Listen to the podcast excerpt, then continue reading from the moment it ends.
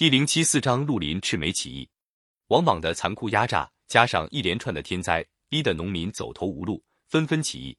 东方和南方都有大批的农民起来反抗官兵。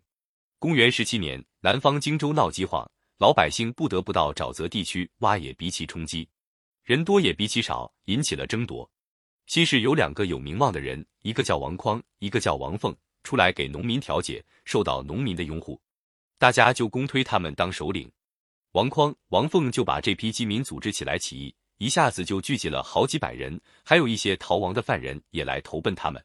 王匡他们占领了绿林山作为根据地，攻占附近的乡村。不到几个月功夫，这支起义军发展到七八千人。王莽派了两万官兵去围剿绿林军，被绿林军打得大败而逃。绿林军趁势攻下了几座县城，打开监狱，放出囚犯，把官家粮仓里的粮食一部分分给当地穷人。大部分搬到绿林山，投奔绿林山的穷人越来越多，起义军增加到五万多。第二年，绿林山上不幸发生了一病，五万人差不多死了一半，还有一半只好离开绿林山。后来分作三路人马：新士兵、平林兵和下江兵。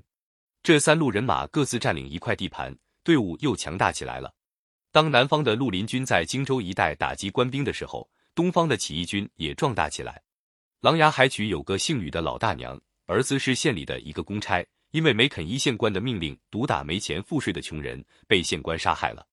这一来激起了公愤，有上百个穷苦农民起来替吕母的儿子报仇，杀了县官，跟着吕母逃到黄海，一有机会就上岸打官兵。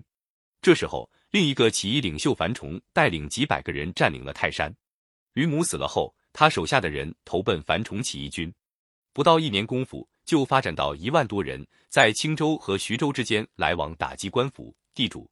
樊崇的起义军很讲纪律，规定谁杀死老百姓就要被处死，谁伤害老百姓就要受罚，所以百姓能拥护他们。公元二十二年，王莽派太师王匡和将军连丹率领十万大军去镇压樊崇起义军。樊崇做好准备，跟官兵大战。为了避免起义兵士跟王莽的兵士混杂。樊崇叫他的部下都在自己的眉毛上涂上红颜色，作为识别的记号。这样，樊崇的起义军得了一个别名，叫赤眉军。王莽的军队和赤眉军打了一仗，结果官兵打了败仗，逃散了一大半。太师王匡的大腿被樊崇扎了一枪，逃了回去。将军连丹在乱军之中被杀了。赤眉军越打越强，发展到了十多万人。绿林、赤眉两支起义大军分别在南方和东方打败王莽军的消息一传开，别地方的农民也都活跃起来。黄河两岸的大平原上，大大小小起义军有几十路。有一批没落的贵族和地主豪强也趁机起兵反对王莽。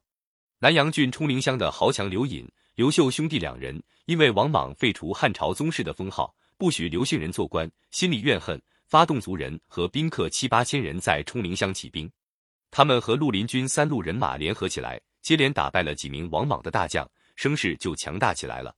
绿林军的几支队伍没有统一的指挥，将士们认为人马多了，必须有个首领才能统一号令。一些贵族地主出身的将军，利用当时有些人的正统观念，认为一定要找一个姓刘的人当首领，才能符合人心。绿林军里姓刘的人很多，该推谁做首领呢？冲陵兵想推刘隐，可是新式和平林兵的将领怕刘隐势力太大，一定要立一个破落的贵族刘玄做皇帝。刘隐又提出，等消灭了王莽，收服赤眉军以后再立皇帝，也遭到反对。刘隐觉得自己力量不够，也只好同意了。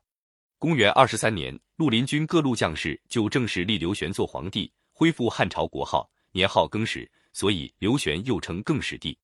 更始帝拜王匡、王凤为上公。刘隐为大司徒，刘秀为太常偏将军，其他将领也各有各的封号。